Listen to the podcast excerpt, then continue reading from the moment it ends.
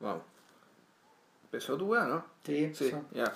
Eh, bueno, estamos grabando, estamos haciendo el experimento eh, controlado, eso sí. Es decir, estamos grabando a dos bandas con una aplicación nueva que encontró RAM en, la, en el iPad. o sea, lo- pero lo más probable es que esta, este, mi versión hoy día sea como una prueba nomás, porque la que vale es la otra, ¿cachai? Por la, Sí. por la cantidad de, de memoria y todo. Pero vamos, ¿cachai? Sí. Eh, el... Ah, la discusión del día. ¿Qué, qué Eh, pasó, güey? No, no, no, no. El que habíamos quedado en el fondo de hablar de The Counselor. po. Y entre medio Vilches vio de marcha y le gustó. Sí. ¿Sí, no? Pero vamos a hablar de Counselor por, eh, básicamente por Sicario. Claro. Entonces, ahí el tema es que si te quieres tratar este podcast, puta, ahí vamos a tener que ver.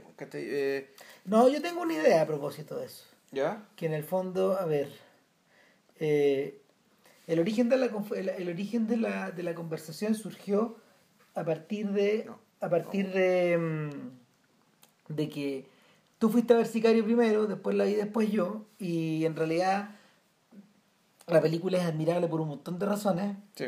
pero por más razones no es que sea condenable, pero es floja. O sea, puta, claro, le- le- yo fui a la película, salí, me gustó en general, digamos, pero mientras iba caminando a la casa, de vuelta, estaba, me, me acordaba y me venía a la cabeza otra película que había, había que había visto antes, que se llama The Counselor, de Ridley Claro. Scott. Una película que eh, yo creo que no... Yo creo que no tiene la fama que se merece. No. Eh, y una película que la que curiosamente le juega en contra, creo que antes hasta le juega en contra el haber sido filmada por Ridley Scott. Y, claro, y no es porque Ridley Scott sea un incompetente, un tarado, digamos, sino porque básicamente de Ridley Scott se esperan otras cosas y, y porque puta, me imagino que puta, como, el, el- como el hombre aquí se salió un poco de, se salió un poco de lo que suele hacer, como no lo pescaron mucho, ¿cachai? porque la cosa no era Prometeo, qué sé yo, digamos, ¿cachai? que es lo que eh, la le sigue. Eh, puta, como que la película, no sé si pasó sin pena ni gloria, digamos, ¿cachai? Pero, pero pasó, digamos, pasó. O sea, es- esa es la impresión que tengo. No sé cómo habrá sido la cosa en el primer mundo, pero... No, fue un desastre. un desastre. Ah, le fue mal. Sí. Eh, mira, el proyecto de The Counselor surge por el tremendo interés que despierta eh, un guion de Cormac McCarthy escrito explícitamente para el cine. Ya. Eh, McCarthy en realidad es como un novelista que ha ido suscitando cada vez mayor interés ah, por, por, por, eh, realizar adaptaciones audiovisuales en torno a su, en torno a su obra. Eh, No, claro, si, si el lugar para los débiles es de él, ¿no? Claro, eh, James Franco filmó Hijo de, Hijo de Dios, Ya. eh, que es una novela rarísima, yo la leí, está buena, pero, pero es rara. Todos los hermosos caballos, All the Pretty Horses, que es la primera parte de la trilogía de, de las colinas, creo que se llama, o de la frontera, eh, fue filmada por Billy Bob Thornton eh, y mutilada por los Weinstein. Le cortaron dos, le, le cortaron como una hora y media a la película. y porque duraba más de tres horas. Y el eh, se filmó The Road, la carretera, por John, John Hillcoat la filmó y no está nada mala su versión. La hizo con Viggo Mortensen. Eh, eh, se intentó filmar muchas veces Meridiano de Sangre, que es una novela que le pasé a JP ahora para que la para que la sampleara La, y la- la- la tengo en la lista, pero no. no Claro, no, sí, sí, en el fondo yo creo que eso nos va a servir para hablar de otras cosas después. Eh, y eh, en un momento este gallo escribió una obra de teatro que se llama The Sunset Limited. Y fue filmada y prota- coprotagonizada eh, por por eh, ah, ¿cómo se llama este actor? Eh, ah, bueno, está- el, el, el sheriff de, de Sin Lugar para los Débiles. ¿Cómo se llama? Eh, ¿El sheriff? sí, el sheriff. Sí, me acuerdo que no era el sheriff. No, pero este, este típico personaje, el, el sheriff del fugitivo. Este con cara de sheriff, Ah, Se me olvidó. Pero, a mí también se me olvidó. Sí, uno, estamos- uno- estamos- uno que tiene, viejos. uno que tiene un nombre compuesto. Claro, estamos viejos. No, y bueno, La weá es que este weón dirige, dirige su, su segunda película después de hacer eh, Los funerales de Melquiades. Ya no, si sé quién es. Claro, ¿no? O sea, Este señor con el mismo, el, el del Valle de Ela. Sí, eh, eh, ¿Cómo se nos puede olvidar el nombre de ese señor, weón? estamos viejos, pues, weón, cago todo. Oh, ese pasó, weón. No, cago todo. Y el. El problema, es que va a empezar a hablar de la cuestión, weón, que te voy a estar preocupado cualquier cosa, menos. Y, y- voy a estar preocupado, perdón, en vez de estar preocupado del podcast, voy a estar preocupado cómo se llama este caballero, weón. No, no pasa nada. Bueno, y el, el tema, el tema de fondo es que este la adapta y es una obra que se presentó acá en Chile, en la Universidad Católica, eh, eh, y es, es con dos personas y el otro personaje era Samuel Jackson. Ya. Y, y lo compró creo que HBO. ¿Cachai? Lo compra HBO y, y es una versión bien bullada y toda la cuestión. Y, y se despierta el interés, seguramente este gallo dice, se despierta el interés probablemente por alguna adaptación y, y McCarthy refunde algo. O agarra algo, un texto y, Ya. un texto que tenía, o sea, algún argumento que tenía dando vuelta y lo transforma en The Counselor. Y hay un debate más o menos grande en torno a... eh, hay un debate eh, más o menos grande en torno a quién dirige la película. Eh, y el y Ridley Scott se hace, se hace cargo de la, de la filmación y en mitad de la filmación se le suicida el hermano.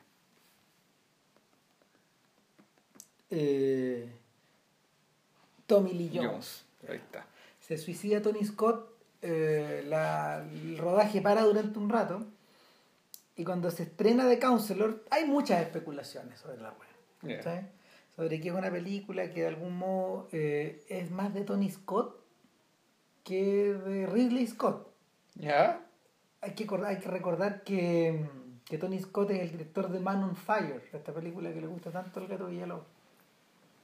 Ya. O sea, Que esta recurre en México también. Claro, es una, es una película mexicana en torno a en torno a un a un guardaespaldas que está contratado para vigilar a la familia de un, de un capo. De un narco, claro. Claro. Y no, no de un narco, de un, de un personaje importante, Ah, de un millonario. Y, y unos mafiosos o unos narcos raptan a, raptan a la niña. Y este gallo en el fondo se lanza en una racia tremenda, ¿cachai? Por otro lado, este tipo también filmó la historia de esta cazadora de recompensas, Dominó, Dominó, sí. que está basado en una historia real. Y, y la filmó de una manera, no sé, po, barroca sería decir poco, y estrambótica también sería decir poco. Entonces, este mundo medio, este mundo medio violento, medio cebolla, medio, medio abrutado, más bien parece sacado de. Más bien parece sacado de una de un argumento de película de Tony Scott antes que de Ridley Scott. Hay que recordar que mm, las aventuras de Scott en el noir son medias infrecuentes y son súper disparejas. Si tú, si tú te acordáis, para atrás está Black Rain, Claro. que era media mala, pero no, está, que no es tan mala, A mí me gustó Black Rain. pero es media mala. Yo, no, encuentro que era yo encuentro que era muy efectista, no sé cómo estará pasado todos estos años. Yo sé que está sepultado entre tantos thrillers Sí, parecido. parecidos que se hicieron a mitad de los 80. El otro experimento es Someone to Watch Over Me, que es como un thriller romántico, Ya. que tenía otro carácter que lo protagonizaba Tom Berenger, Sí. Amy Rogers, etc. Eh, y- Bueno, Blade Runner tiene algo. algo tiene, tiene más bien como historia detective, pero sí, o sea, Claro. había una cosa detrás. Pero el, el factor de fantasía y el factor de anticipación y de sci-fi se terminaba era comiendo, más claro. poderoso. Claro. Ahora, desde el lado, desde el lado como de la chunga, Matchstick Men, No, pues bueno, es chunga, es un drama. No. Es un drama con todas las de ahora y me parece a mí. yo creo es que yo creo que yo creo que el, el- el- factor chunga es el factor eh, eh, eh, el factor Nicolas Cage. Pero es que Nicolas Cage es un papel serio, po. No, no creáis, vuelve a verlo. O sea, sí, en el fondo este, toda la todo el desequilibrio que, que, le, que le traslada al personaje eh, hace que la weá se aliviane un poco. Y, y que se vuelva más interesante porque es más difícil de predecir lo que va a ocurrir. Aún así, eh, es, una, es, un, es una película bien atípica. O sea, para él sí, po. Claro. Y, y con eso paré de contar, po. No, no había. no habían otras muestras de, de películas de, de, películas como de que no fueran o de ciencia ficción o de épica que claro. que, que, el, tema que, que, en lo que suele destacarse. Por, el cual se, por el cual ha sido identificado en el fondo este gallo. Eh, entonces la presencia de The Counselor ya es una anomalía. Sobre todo porque eh, Scott que es un estilista visual eh, probablemente nunca contó con con el, con, con, el factor de fondo de tener a un, de tener un artista mucho más grande que él al lado, colaborando. O, o, tener que ilustrar, tener que ilustrar el, las palabras de un tipo que, que finalmente es un gallo que está en el canon, al centro del canon moderno. Mm, o sea, sí, mira, sí puede ser que él esté. El, el, he dicho de otra manera, el, donde es Scott, eh, los proyectos de él son proyectos con guiones originales eh, o adaptaciones bien libres de. O sea, Blade Runner, hasta donde se era, claro, un, un cuento de Philip K. Dick, pero que está adaptado con harta libertad por, por. Por un, y fue una secuencia de guionistas, esto fue, esto fue bien historiado. Eh, Cruzada es novela, ¿no? Con guion original. No, entiendo que es un guion original basado en una historia real, pero Black Hawk Down es un libro. Claro. Eh, White Squall, que también es un filme típico, es un libro. Ya. ¿Basado en historia real? Eh, no estoy seguro. Y G.I. Jane, eh, no, G.I. Jane, G.I. Jane, eso es original. Y, y si tú te devolvís, por ejemplo, un poco más atrás, Hannibal, eso es un libro. Más libro, más la película. Claro. Entonces, ante ese, ante esa ¿cómo se llama? Ante, ese pasado medio disparejo de este compadre, eh, nuevamente se refrenda la idea de que The Counselor es una anomalía. Ahora, eh, ¿de qué se trata The Counselor? Eh, The Counselor es posterior a, la película de Polanski. Y eso también me hace preguntar respecto del truco eh, del pie forzado que tiene que se autoimpone esta película respecto al protagonista. Y un poco el, el verdadero peso que tiene este protagonista. El, entonces, y eso me gustaría saber si el guion original la cosa era así también o no. O sea, en el, digo, en el guion eh, diseñado por McCarthy. Mm. Que esto es bien, es bien llamativo, el hecho de que tenemos un personaje que no tiene nombre. Que todo el mundo le dice counselor, simplemente dice counselor. Y un counselor, bueno, es un abogado. Y esto se trata de un abogado que está ahí, así, puta, que eh, Michael Fassbender, que está ahí, eh, que hace un estupendo trabajo, que está ahí, de, a través de la mirada, expresarte que un tipo muy tonto. O sea, de, una inteligencia bien limitada y que eso empieza a ser refrendado, te lo empiezas a dar cuenta a medida de ciertas interacciones que tiene con los personajes, con los, con los otros personajes.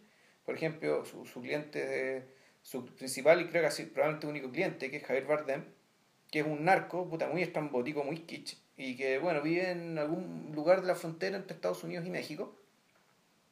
Yo diría más bien en el lado americano. Y eh, la película entonces te presenta a este protagonista que, bueno, es este abogado, que es un abogado de narco, que tiene actitud como que se la sabe todas, pero en realidad tú no se da cuenta que el tipo es muy tonto y que todos los demás, que las personas con que, interactúa, se dan cuenta que el tipo no es muy inteligente, pero no, es importante y no, tiene mucho sentido que lo sea.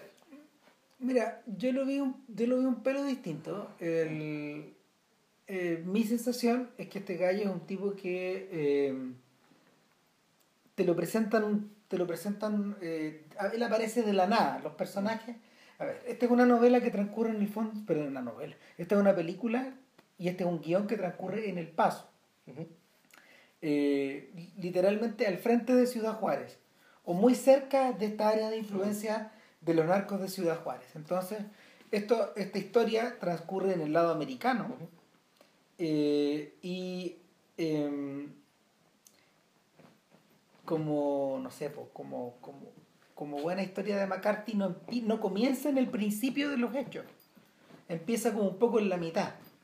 Y lo que ocurre, lo que ocurre es que The Counselor, el que lo, lo, que ocurre es que este consejero, este conciliere, que es un, que es un abogado que se ha especializado, tiene una, tiene, tiene una especialización bastante limitada, pero muy útil para sus propios fines y para, los, para sus clientes y es que eh, este tipo se ha especializado en representar esto, a esta gente, a estos mafiosos, por un lado, eh, en, en, en, hacer que, en hacer también que esta gente eh, opere dentro del margen de la ley eh, y al mismo tiempo él ha sido muy bien gratificado. Sin embargo, algo ocurre antes de la historia, antes de que la película comience, donde, donde, el, tipo, donde el tipo se ve en, un, en un doble trance.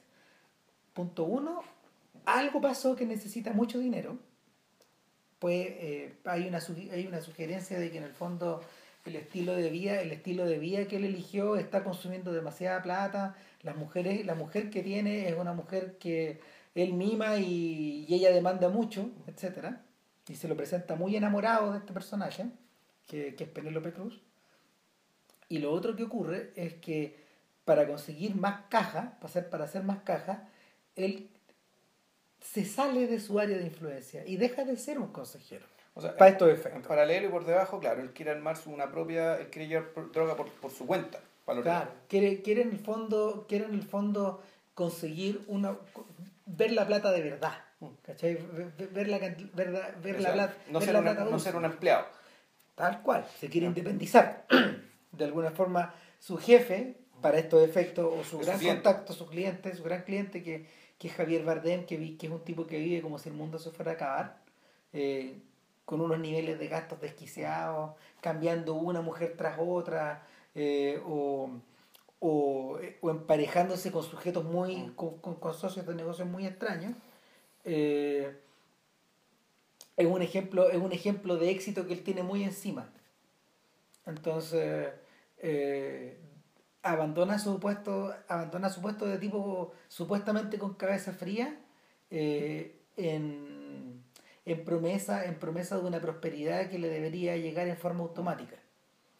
Y para esto, y, y a partir de aquí, eh, empieza la película. Y la película, en el fondo, es una serie de encuentros. O sea, tú puedes, tú puedes, puedes, puedes, por ejemplo, establecerla como una historia de caída, de, de caída de un personaje, donde un personaje literalmente se despeña y queda convertido en nada, o también la puedes explicar como una serie de encuentros que este consejero va teniendo con distintos personajes con los que se relaciona por diversas razones. Uno de ellos es la novia, por ejemplo, que con, que con eso empieza la película. El segundo personaje es un, es un, es un tratante de diamantes en Ámsterdam, que es Bruno Gans. Eh, y, el, el, tercer personaje eh, eh, Javier Bardem, que es su... Que, es el narco. Claro, que es el narco, que es el narco que de alguna manera eh, le transmite esta, esta necesidad o esta mm. idea de tener que vivir al límite.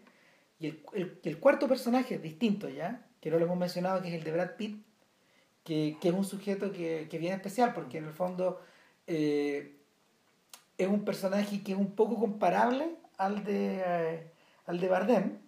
Sin embargo, su actitud eh, no es dicharachera, no es divertida, es un tipo, es un tipo que pisa con, un cuidado extremo el suelo donde, donde circula. Y en segundo lugar es un, es un sujeto que, que ya viene de vuelta eh, eh, él, dice po, él dice hay un momento en que tú hay un momento en que tú ya tienes que empezar a pensar en devolverte y tener estrategias para salir. Si yo quisiera podría salirme en este momento y nadie podría atraparme eso es lo que dice este mm. sujeto. ¿Cachai? Eh, entonces, el consejero gira un poco, eh, gira un poco durante toda la película en torno a eh, esta, esta influencia magnética de Bardem versus la de Pitt. Y da la sensación de que este consejero, en esta ocasión, él pide consejo acerca de cómo se dan vuelta los papeles en el fondo. Este consejero, en vez de estar dando consejo, siempre está pidiendo consejo. ¿Cachai? Y, y, está pidiendo consejo porque el suelo se empieza a mover por debajo de los pies de estos gallos. ¿Qué es lo que ocurre?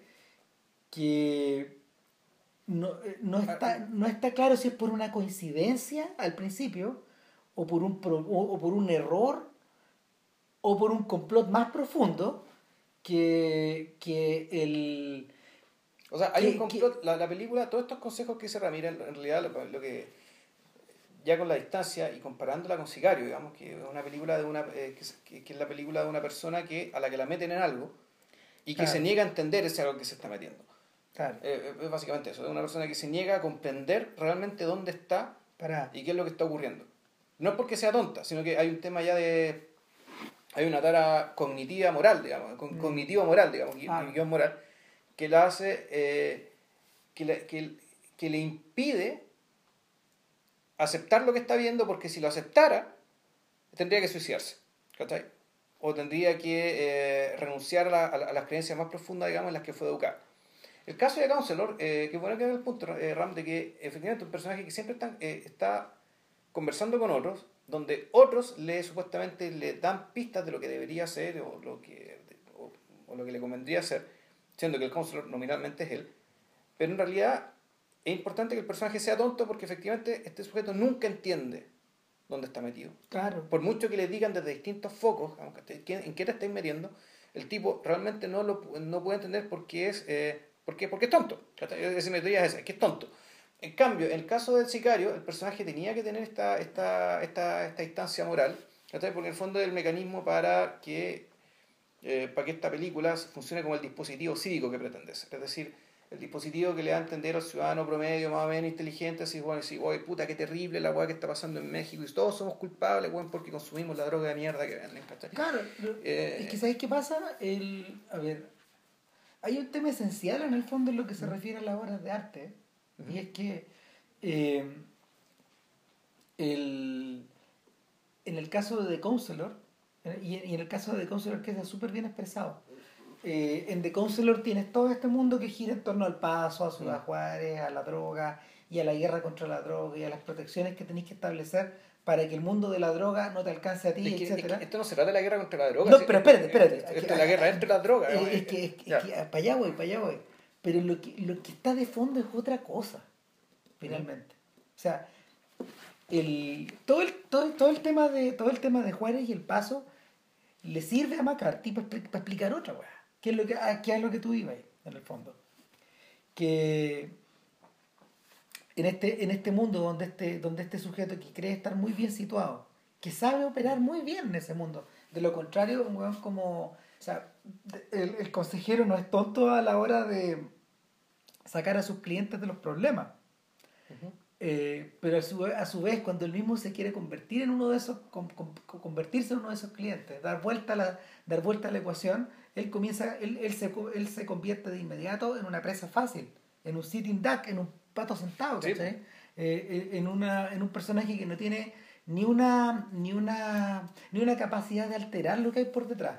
Y aquí, aquí pasa otra cosa, ¿cachai? Que es que eh, el McCarthy eh, hace ingresar a un quinto personaje, que es el que te fascina tanto, tío. Sí, claro, el personaje Cameron Díaz. ¿Cachai? Malquina se llama el personaje. Y, y es un personaje que desde el principio eh, aparece ligado, él aparece como la pareja de, de, De Bardem. de Bardem, pero al mismo tiempo aparece como la mascota de Bardem. Es una cosa súper rara, es como una mujer gatúbela. Ti- O sea, es un predador. es un O sea, predador, tiene, tiene, está al lado, está al lado de los, Guepardos, de los, de los guepardos que, que Bardem hace correr en el, en el campo Mm. para, para cazar, para cazar pequeñas presas, para Unas en. Unas liebres, para verlo correr, para, para ver la belleza del guepardo eh, correr de la misma forma como corre la plata hacia él. Claro. Y, y, pero esta mujer al, al mismo tiempo es una suerte de mascota de este sujeto, aparece como eso y, y tiene tatuada la espalda con las pintas del guepardo. Mm.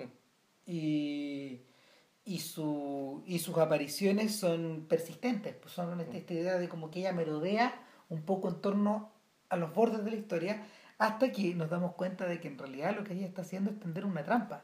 Pero no le está tendiendo una trampa solo al consejero, le está tendiendo una trampa, está tendiendo una, está tendiendo una trampa a la romana. En realidad está dando, está dando un golpe de Estado.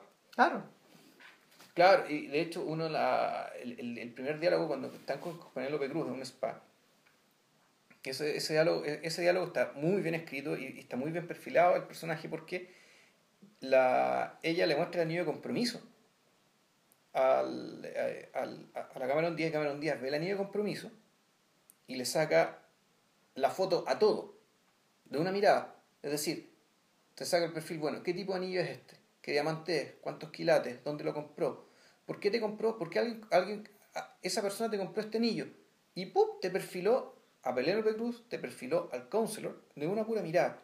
Y, esa, esa mirada precisamente predador, digamos, de irte, de, de, de ir de, de, una de, un, de un solo vistazo, ver las debilidades de la presa. Mm. Entonces, tú te das cuenta ahí, digamos, que este es un personaje, este, este, este, es un personaje bien único, bien atípico, digamos, en el cine, sobre todo, bueno, están todos, todos estos debates respecto de la, eh, del machismo en el cine y, la, y el fondo, el rol de las mujeres en el cine a partir de, no sé, pues, el, el famoso el, el famoso paper de Laura Mulvey, ¿cachai? Sobre el, el, rol de la mujer, el proceso cinematográfico, y ta, ta, ta, ta, y aquí tenía un personaje que en realidad es, otra cosa, o sea, no es, no es una fan fatal, ¿cachai? Es una es algo más poderoso que eso. No, si, si tú me es algo más de fondo. Si tú me preguntáis, a ver, mira, eh, el, el, el, el, arquetipo, el arquetipo inglés, o, o, en inglés se llama Cunning Little Vixen. Ya. ¿Cachai? Que en el fondo es como una es como una es una pequeña serpiente que complota. pero sí, pero es que es más que eso. No, sí. Primero, que pero, no es little. Pero, pero, pero, para allá voy, para allá voy, para allá voy. El personaje, de hecho, tiene. El personaje. A ver. Cuando tú pensás en eso, uno piensa en Lady Macbeth. Pero hay un problema con Lady Macbeth. ¿Cachai? Que. No sé, la gente. los expertos discuten, pero en el fondo, eh, lo que ocurre con Lady Macbeth es que ella empuja a Macbeth a cometer los crímenes, ella le pasa el arma, le pasa, le pasa el cuchillo. Pero ella no ejecuta. Que no, lo ejecuta. Eh, pero a diferencia de lo que ocurre con un personaje como este, eh, en realidad eh, Lady Macbeth y, Macbeth son la pareja, tal como dice Harold Bloom, la pareja que más se quiere en todo Shakespeare. Los diálogos entre ambos son extremadamente cariñosos eh, dan cuenta de una relación entre marido y mujer súper compenetrada, etc. Y, y ese, esa es una de las razones por las cuales eh, el propio Shakespeare da un golpe de timón hacia el final, en el cuarto y en el quinto acto, y nos muestra que eh, ella, ella empieza a perder preponderancia en la cantidad de líneas, hasta que finalmente revierte la locura y, y, y, el personaje, el personaje se acaba en el fondo.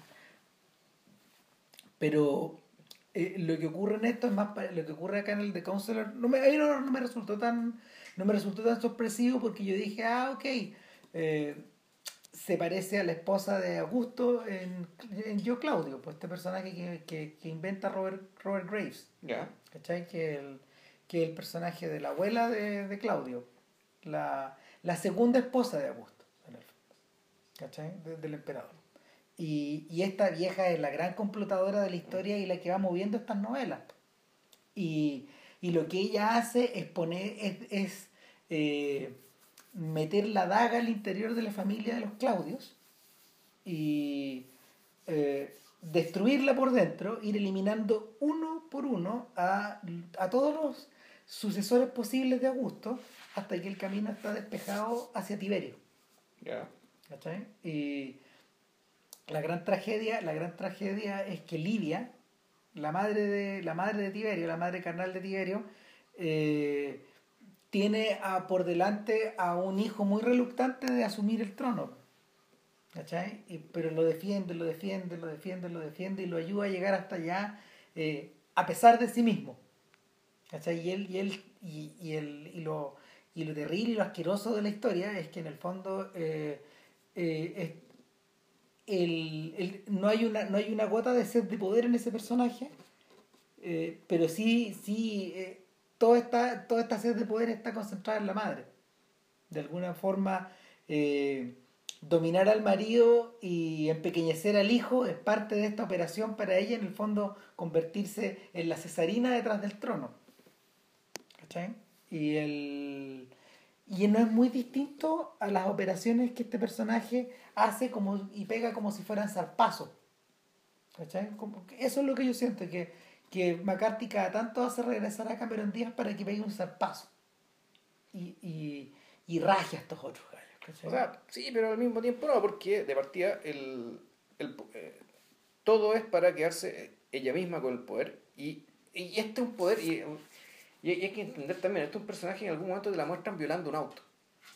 ¿Ya? Claro, no, es un personaje excesivo. Entonces, claro, el, lo que ella entiende por poder y lo que ella entiende por lujo y lo que ella entiende y, y, por lo tanto lo que la mueve a hacer todo lo que hace tiene cierta tiene también una, una connotación eh, bien demente bien demente en último término también inexplicable porque puta, llega un momento en que efectivamente cuando logra lo que quiere cumple cumple con su objetivo digamos y lo que uno ve es claro cierta satisfacción por lograr lo que quiere, pero no hay mucho más que eso, o sea, salvo, eh, salvo el, una especie de deseo permanente, un deseo, deseo, deseo, deseo que no termina. Y que, y que, y que tú dices que, y que termina siendo fascinante precisamente por lo mismo. Es un, es un deseo que realmente se autoalimenta, se autoalimenta y que toma forma eh, y, y, toma esta forma absolutamente extraña. Es que, claro, porque lo que pasa es que en el fondo el deseo de ella es el único deseo que no es banal eh, en toda la obra. Todos los otros están buscando o la satisfacción inmediata o, eh, o la satisfacción de una, de una, demanda o de una exigencia o, el, o la banalidad por la banalidad en el caso de, en el caso de Bardem. Y en último término, eh, apaciguar al otro o, o, o, en el fondo sujetar al otro, ¿cachai? En cambio, está, en cambio este otro deseo, el deseo de, los el deseo de Malquina, se alimenta a sí mismo, nada más. Se alimenta a sí mismo tal como se alimenta este negocio. ¿Cachai? Eh, en, en, ese sentido, por ejemplo, es súper distinto, es súper distinto lo que ocurre con Sicario, porque eh, el planteamiento que tiene Sicario frente a la situación eh, es para explicar un problema moral que, que los involucrados en esta historia, sea el guionista, el productor o el director, eh, ven que existe, ¿cachai? Que en el fondo es la, es la idea de eh, que el imperio americano, tal como, tal como necesitó llevar la guerra hacia Irak, ahora necesita ejecutar esta guerra a nivel interno. Contra todo lo contra toda la mm, contra todo lo que parece estar impidiendo que el, el negocio el negocio de la que el, que el, negocio de la droga se empiece a pagar claro lo, lo, que entendí yo es, es, algo parecido. Es que el que, lo que pasa es que el, hay una fuerza una, una fuerza oculta que está dentro de los servicios de secretos de Estados Unidos que básicamente existen para eh, agitar las aguas dentro del mundo del narco. Porque, eh, lo, que, porque lo que están haciendo ellos es básicamente, eh, ellos, lo que, ellos lo que aspiran es llegar a una especie de, de tente, una de tonto, esté Con el mundo del narco y para eso requieren que vuelva a surgir un nuevo Pablo Escobar. Claro, requieren, requieren que Colombia equilibre, lo están tratando como si fueran estados. O, sea, o mejor dicho, requieren, no sé si Colombia, México, de lo mismo, requieren que haya uno no, requieren que haya, no, requieren que haya un contrapeso. Eso, uno. Claro. Uno. O sea, por eso Medellín que, necesitan que haya un nuevo Pablo Escobar. Y ese nuevo Pablo Escobar es el personaje de Benicio del Toro, que era un ex fiscal, un, un, ex fiscal que tiene una historia muy triste, puta, que a su hija la tiraron en ácido los narcos mexicanos, que bueno, es más malo, bla, bla, bla. Y, eh, y tienen que hacer eso porque es la única forma que tienen de. Es la única forma que tienen más o menos de impedir y ahí está la paranoia, digamos, que lo que se ve en Juárez se reproduzca en territorio estadounidense. Y la película empieza precisamente con un episodio digno de Juárez ocurriendo en Estados Unidos. Que esta aparición de un montón de cadáveres metidos dentro de una casa, ¿cachai? claro. Eh, ¿Y todo esto por qué? Porque mientras, y esa es la frase clave, digamos, que porque aquí todo, todo además tiene que ser explícito, ese es el, problema sicario, las frases tienen que ser dichas pues, para que el dispositivo psíquico funcione. El personaje de Josh Brolin le dice a la, a la, a la, a la, a la tonta que no quiere entender, porque mientras el 20% de la población estadounidense consuma esta droga, mientras, mientras siga habiendo demanda, la única forma de controlar la oferta es teniendo un Pablo Escobar en, un Medellín. Entonces todo esto parte de puta, básicamente, y además, y toda esta crueldad que ves, eh, no, y, en otro diálogo, en el que estaba hablando, en, el que eh, Benicio del Toro va y se enfrenta con, con, un, narco muy importante. Le dicen, pero ¿qué tanto? Que está aliado con los gringos. Si los gringos nos enseñaron todo esto. Entonces, ahí está la cuestión de nuevo, la cuestión culposa, dispositivo cívico, bueno, ¿cachai? Que puta, ya. Eh, ya, en el fondo, usted, ciudadano estadounidense, ve, ve el problema, nosotros se lo presentamos, se lo explicamos, porque usted es hueón, ¿cachai? Lo dejamos con la, lo dejamos con la mala conciencia para que piense un poco, ¿cachai? Ojalá deje la droga, weón, y después se va a su casa. Es decir, un poco de turismo moral, ¿cachai? Cuando vais, vais, veis esta weá, te muestran los horrores con cuenta gotas, digamos, ¿cachai? Y después te vas para tu casa, ¿cachai? Y listo, con la buena conciencia sabiendo de que si tú desde tu lugar puedes hacer algo para que esto se acabe. Ya, eso es sicario. Claro, eh, sicario, a ver, sicario en cierta medida, en ese, en ese sentido, en ese sentido se parece un poco a, tiene elementos de The Hard Locker, Ya. ¿sí? Porque The Hard Locker operaba un poco con esa, con esta lógica, Sí, sí. pero hay gente que Pero lo, el, per- el perfil es más interesante. claro, pero Sí. hay gente que lo comparaba con Zero Dark Thirty, con Ya. Zero Dark Thirty, donde, donde el personaje también es una, un personaje femenino, Claro. que, que va descubriendo cosas, Ujú. que llega un momento donde en el fondo eh, hay que tomar ciertas decisiones, en este caso en particular torturar a estos compadres, Sí. Para, y, y- Para y- llegar a Obama. y violar los derechos humanos para llegar a Osama, ¿no? Osama, perdón. Claro, eh, para llegar a Osama. Ahora, eh, en el mundo de lo real, no en el mundo de la no en el mundo de estas ficciones, de, Claro. estas- de estas realidades ficcionadas, eh, hay una duda, hay dudas súper grandes en torno a eso, porque finalmente mientras más se, mientras más se ha, se ha, se ha investigado, más, más, más se dan cuenta estos tipos que en realidad la, los verdaderos soplos no llegaron por los torturados. ¿Cachai? Bueno, además está toda la duda de cómo cresta, ¿cachai? Es que todos los participantes de esa expedición están muertos, po. weón. Claro. O sea, Ah, la expedición que mató a Osama, se están todos muertos. no, no, pero no, pero no, no todos. ¿no? Bueno, había en un, en, eh, un, un helicóptero eran como 11 de esos weones. Mm. El helicóptero se cayó, weón. Eh, Ah, bueno, fue- Bueno, para, pero la película en sí, la película en sí, era un dispositivo que funcionaba mucho mejor que Sicario. Porque estaba, porque era una película de procedimiento donde el personaje tenía sus dudas morales, la- las enfrentaba, pero y seguía para adelante, ¿no? Así, pero- las seguía para adelante porque, porque la máquina porque la maquinaria porque la maquinaria en el fondo no te, no te dejaba retroceder po. ¿cachai? Y, es- y eso es lo abismante de esa película finalmente una vez que echas a andar la maquinaria no puedes retroceder y ese es el problema que tiene Sicario que tiene un personaje que es porfiado claro. Ahora, no es el único personaje porfiado ni de lejos en las películas americanas. O sea, piensen en, piensen en la porfía de Sérpico.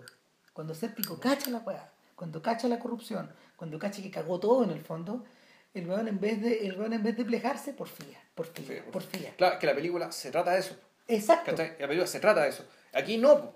Aquí supuestamente la película se trata de eso, pero es más importante todo lo otro. Entonces, el, hecho, el problema, el hecho de que el personaje porfíe, porfíe, porfíe. No es un valor. No es un valor, es, un- es una cuestión que te saca de la película, ¿cachai? Te, tú decís, bueno, esto, esto, me lo está, esto está puesto aquí, ¿cachai? Porque es necesario para que el ciudadano promedio que se niega a entender y a compartir y, y a, y a asumir la verdad de lo que está pasando, ¿cachai? Se lo suma realmente en serio.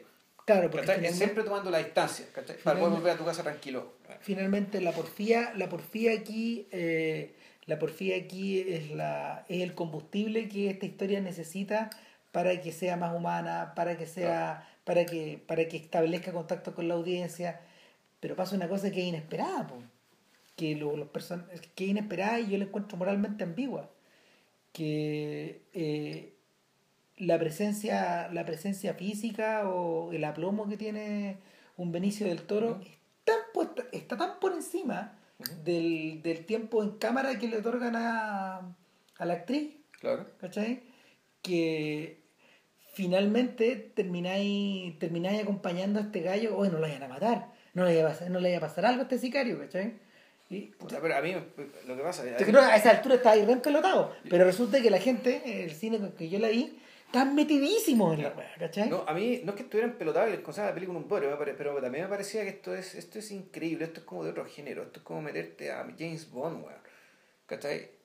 O sea, el- la- el- los recursos que usa el tipo a meterse en la casa del narco, hacer toda la weá, eso es una película de James Bond, una película, algo que no es real, ¿cachai? Que No, po. un fuego que era un abogado, weón, ¿cachai? Que ahora lo quieren, lo quieren convertir en capo de la droga, ¿cachai? Lo estén exponiendo para que haga, el- haga las veces, además de, de, de, de James Bond, ¿cachai? Ahí está la Es, inconsistencia. es, es mucho, ¿cachai? O Es sea, mucho, de- amigo. y, y- y de hecho contrasta mucho con toda la, con toda el, eh, con toda la energía y no sé, la machotería de la, de, de la gran escena de acción de la película que está al inicio, Claro. cuando penetran, cuando penetran en una acción militar concertada con los mexicanos, que está muy Claro. bien hecho eso, para ir a buscar a uno de los capos menores. Claro. ¿Cachai? Y toda esa secuencia O suena- sea, todo el cagazo que hay en la frontera. Pues, está, la frontera está india, filmado de forma brillante. Sí, po. Yo dije, No, si, si Villeneuve se va a filmar, claro, yo dije, Sí. chuta, Vil- Villeneuve está siguiendo los pasos de Michael Mann, pero los está expandiendo. Mm.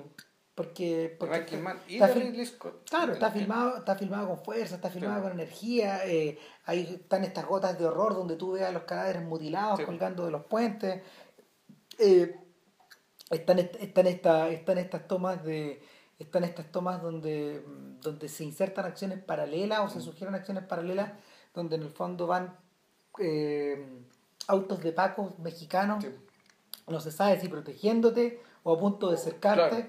eh, y un tipo que le dice al otro no te preocupes acá no nos van a acá, acá no nos van a intervenir nos van a intervenir en el camino de vuelta y va a ser en el puente le dice un tipo al otro date po. o sea no, no, no, no hay no hay no hay cómo se llama a lo mejor mata el sentido de la anticipación pero lo que hace creer lo que hace crecer es el suspenso Claro. esta idea de que en realidad los van a moler po. Y, y una vez que una vez que llegas al puente, tal como ocurre en No es sin lugar para los débiles, que también hay una escena en el puente, en un puente, ¿te acordáis? En Ah, una no, frontera. eh, el, Película de mierda. eh, el- una vez que llegan al puente, en el fondo, eh, la capacidad paramilitar o militar de estos gallos es tan poderosa que en realidad eh, los narcos no son los, los narcos no son rivales. No. No, no, no son rivales en ningún momento. Lo que, eso, lo que, lo que en realidad eso es- también es dudoso, porque a esta altura sabemos que los Zetas, bueno, los Zetas, ponte tú, esos hueones salieron del GAFE, ¿cachai? Del grupo aeromóvil de las fuerzas especiales. Es decir, de la fuerza elite del ejército mexicano, ¿cachai? Entrenados por los caiviles, weón. Son esos buenos, eh, los caiviles son lo peor, de lo peor, de, lo peor, de lo peor, de lo peor, de lo peor, de lo peor, de lo peor, de lo peor, weón. La carana de la muerte es un club de rotarios al lado de esos conchas de su madre. Y esos hueones, ¿cachai? Son los que entrenan a grupos como los Z. Bueno, claro, este es el cartel de Juárez, oro cartel. Sí. ¿Cachai? Pero puta, también a esta altura un, un poco creíble, ¿cachai? Que puta, manden a rescatar a un narco, ¿cachai? Y que, puta, que está llevada por paramilitares gringos, por la DEA, por el grupo fronterizo tejano, weón, ¿cachai? Por los mismos milicos mexicanos, manden una manga de pandilleros picantes, weón, ¿cachai? Flacos, weón, tatuados. No, pues, weón, No, esa weá no, no, es así, ¿cachai? no, No, no da esa weá. Entonces, claro, y ese es, ese es el momento donde JP empieza a acordarse de The Counselor cada tres minutos viendo Sicario. Claro. Porque en el fondo, en el fondo, eh, y aquí podemos, aquí podemos empezar a hilar lo que, hilar lo que había quedado pendiente. Cuando tú, cuando tú creáis una, cuando tú creáis una historia, tú te podéis dejar llevar por el significado que le queréis dar a la historia, que es lo que hace Sicario, ¿cachai? Que, que es como insertarte un, un, un significado que es como una especie de instrucción para la lectura. Ya. ¿cachai? Pero por otro lado, la- lo otro que tú podías hacer es utilizar todo este tinglado para expresar otras cosas. Claro. ¿cachai? Para, para, para en el fondo hablar de verdad del problema. Y, y- o, o llegar en algún punto de tu historia Claro. al centro del problema. Y, y, para, y para McCarthy, para McCarthy lo que está al centro del problema eh, está rodeado por una, por una gran masa de banalidad y de, de idiotez y de, de huevonera por fuera, Ya. pero lo que hay adentro, una vez que ya, ya no, una vez que ya no nos zambullimos al centro de esta En hueá, realidad, hay que, lo que pasa es que ir un poco más atrás y hay que escoger otras palabras. ¿Por qué? Lo que para Sicario es un problema, le hace problema. es- claro, es- Para es- McCarthy no es un problema. no, pues es parte de la historia, Es, uno dice que es un tema. O es, una temática, Algo. una preocupación. o es, un, o es un dato. Exacto. O es un hecho. O es el mundo en sí. Claro. Claro, los que se hayan leído Meridiano de Sangre, eh, que en realidad es como de las novelas modernas americanas, es la que tiene más mayor parecido con Moby Dick. ¿Ya? eh, el, podrán, se- se podrán, podrán recordar que eh, se trata a grandes rasgos en una historia de frontera donde un personaje que es un forastero, eh, que es un forastero, que es un sujeto que viene huyendo, se, se lanza a insertarse en este mundo de frontera en la pega que le encuentre, un poco a los rangos, y, y se convierte, se convierte en miembro de una banda. El miembro de la, en, en miembro de la banda de El Juez. ¿Ya? Así como este gallo habla de The Counselor y de El Jefe, habla de el juez, nunca, habla de- nunca se refieren al juez de ninguna otra forma que no sea así. Y lo que ocurre con el juez es que para estos efectos el juez es un contratista privado. Lo que el juez hace eh, es hacer la guerra contra los indios, pero él también puede hacer la guerra contra los mexicanos o hacer la guerra contra el sur. Contra quien le digan. Es un, Contra le es un contratista, claro. Entonces, eh, pero Con condotieres. Más o menos. Pero, pero, pero una vez que McCarthy deja claro eso, va más allá todavía. Y lo que dice, lo que dice en el fondo, Pero me conté la novela. pues, no, se- lo que, lo, no, lo que, no, lo que dice en el fondo es que, es que en, esta, en estas racias que van y vienen, que van y vienen, el, lo que hay es una expresión de la condición humana. No, ya no, no, no, no estamos hablando del viejo oeste, Ujú. ni estamos hablando de una metáfora sobre lo, del mundo feudal, ya no estamos hablando de, no estamos hablando de, de mercenarios que recogen las plata, estamos hablando de otra cosa. Estamos hablando del origen de la violencia. O- o- O sea, no se está hablando, de- se está hablando del origen, esto está hablando... que, claro, el- el- la sensación que te deja Counselor como general, efectivamente, es de una... eh, es una oscuridad, que está ahí, eh, pues, no, se un- va impregnando de claro, la oscuridad. Es, un, es, un- es la, es la percepción de primera mano de un mundo oscuro, ¿cachai? Pero esto, después de tal manera, de tal manera que esa oscuridad te acompaña. A diferencia de Sicario, digamos, ¿cachai? Que van, te meten, te venden la pescada, ¿cachai? Y dices, oh, sí, horroriza ese weón, ¿cachai? Sí, Después pero- vote por los demócratas, más o menos. ¿no? Eh, puta, aquí la cuestión, eh, aquí lo que se ve, ¿cachai? Termina generando, ¿cachai? La convicción de que realmente eh, rodeado de toda la banalidad que decía Ram, que se yo, en el fondo, en, el centro, está puta el infierno del Dante. ¿cachai? Está la negrura, está, Está- el mal, está... Está, y aquí básicamente lo que todos tratamos de hacer es, eh, es, vivir, no necesariamente de la manera más privilegiada posible, pero una, vivir de una manera tal ¿cachai? que te mantenga lo más lejos posible. ¿cachai? Esa negrura que uno ni siquiera se imagina y que películas como The Counselor te la hace concebir. Claro. Te hace al menos concebir. O, o que, y, y- de hecho yo iría más lejos, que las palabras de The Counselor Sí. te hacen concebir. Ya nos vamos a referir a eso porque en mi fondo eh, el... o sea, ¿y por qué, ¿por qué son importantes las palabras? Y si eso es tan importante que el counselor sea tonto. Porque va a que se lo tienen que explicar, eso tienen que explicar, eso lo tienen que decir. Y lo tienen que decir. Y que el no entienda, nosotros sí. el tal, bueno, la referencia que hacía que hacía Vilches a la al, al escritor fantasma de, de Polanski, de Ghostwriter, eh, no es casual porque el Polanski y en el fondo su, su guionista y su compadre a estas alturas, porque él ahora está a esta altura este gallo está están haciendo películas juntos básicamente. ¿Ya? Eh, no recuerdo el nombre de este señor, pero, pero es, es con él, con él están haciendo la película del caso Dreyfus también, porque Ya. él es un novelista y un historiador. Entonces, eh, este sujeto eh, le sirve, le sirve en bandeja la historia, la historia de Polanski de un tipo que, a ver, es un, es un escritor que tiene cierto ingenio, Claro. si, si se recuerdan, y si se recuerdan del póster que hicimos, que cae un poco en las manos de un señor que está de, de un, De Tony Blair, bueno. de Tony- que cae en las manos de Tony Blair que está preparando sus Su memorias O sea, Don Irel ya no es el primer ministro, pero entonces Claro. va a escribir sus memorias. Claro, pero en, en esta pasada, en esta pasada, este tipo que al mismo tiempo también es un gallo muy vano, eh, medio subido por el chorro, El escritor fantasma. claro, Sí, claro, eh, que tiene una alta, que tiene una alta idea de sí mismo y de su talento, etcétera, eh, él se da cuenta que está frente a algo más y empieza a investigar y puta, como, como un sujeto de, de una inteligencia más o menos mediana se empieza a dar cuenta que hay, que hay gato encerrado, que aquí hay un problema, que aquí, que aquí probablemente hay no solo hay- no hay solo hay crímenes de- no, no solo hay un crimen de por medio, sino que hay una conspiración de por medio, etcétera. Pero la genialidad de esta historia está en que todo esto lo sobrepasa Claro.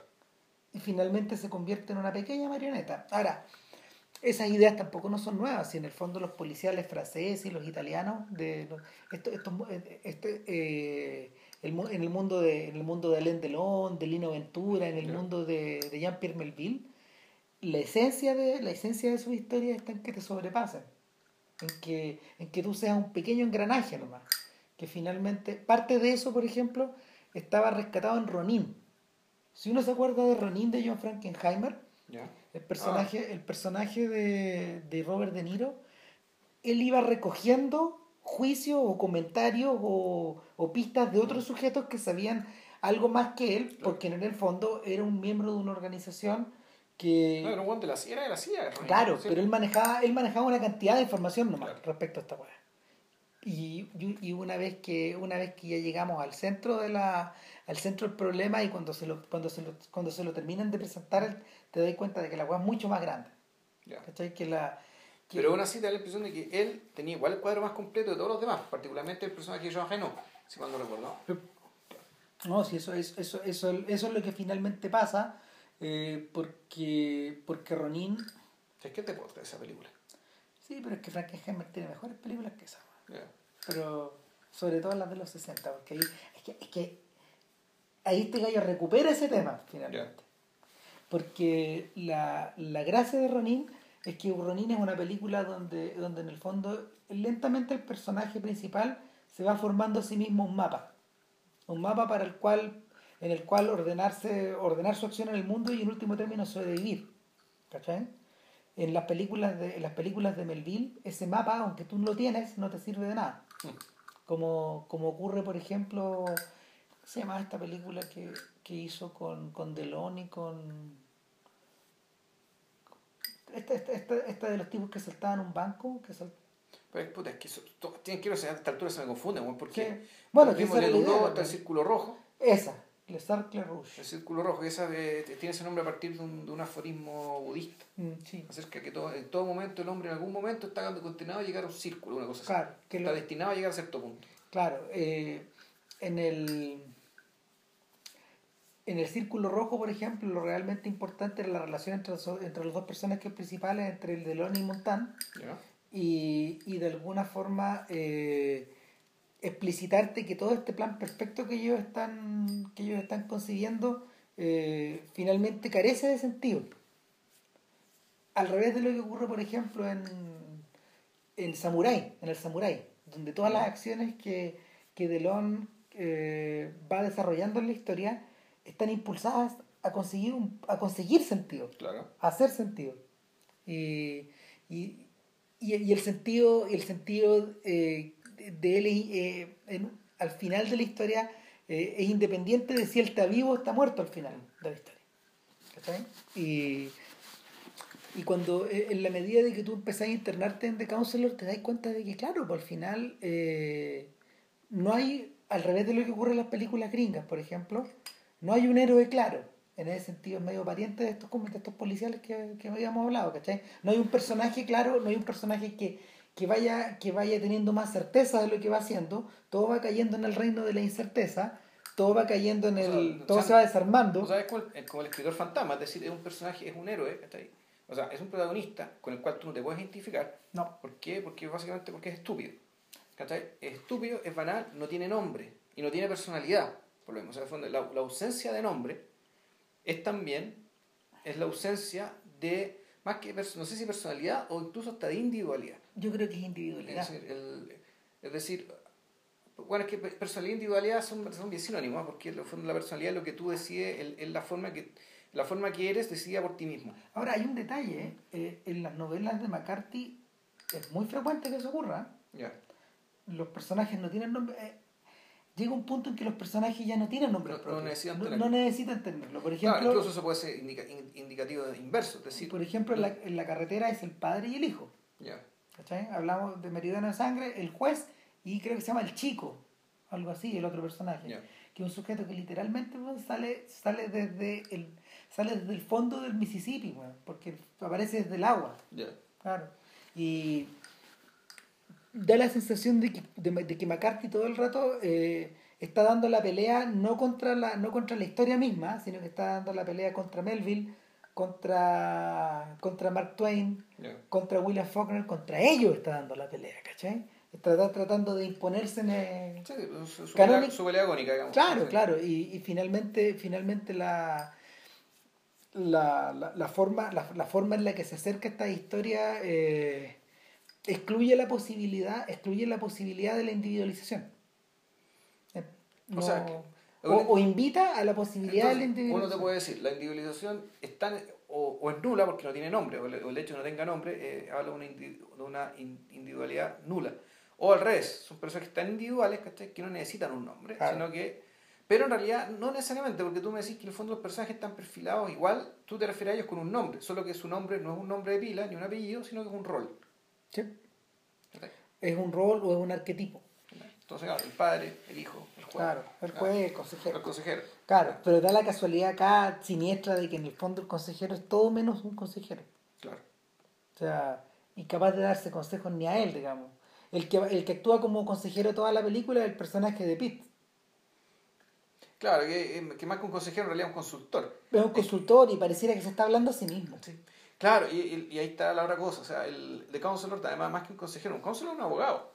Sí, también, pues literalmente. Es un abogado. Es un abogado. Y él es abogado, y el punto está en que. Es como los británicos dirían a barrister. También es un abogado. Un abogado, es decir, alguien que persuade con palabras en un mundo donde las palabras no sirven de nada. ¿Cachai?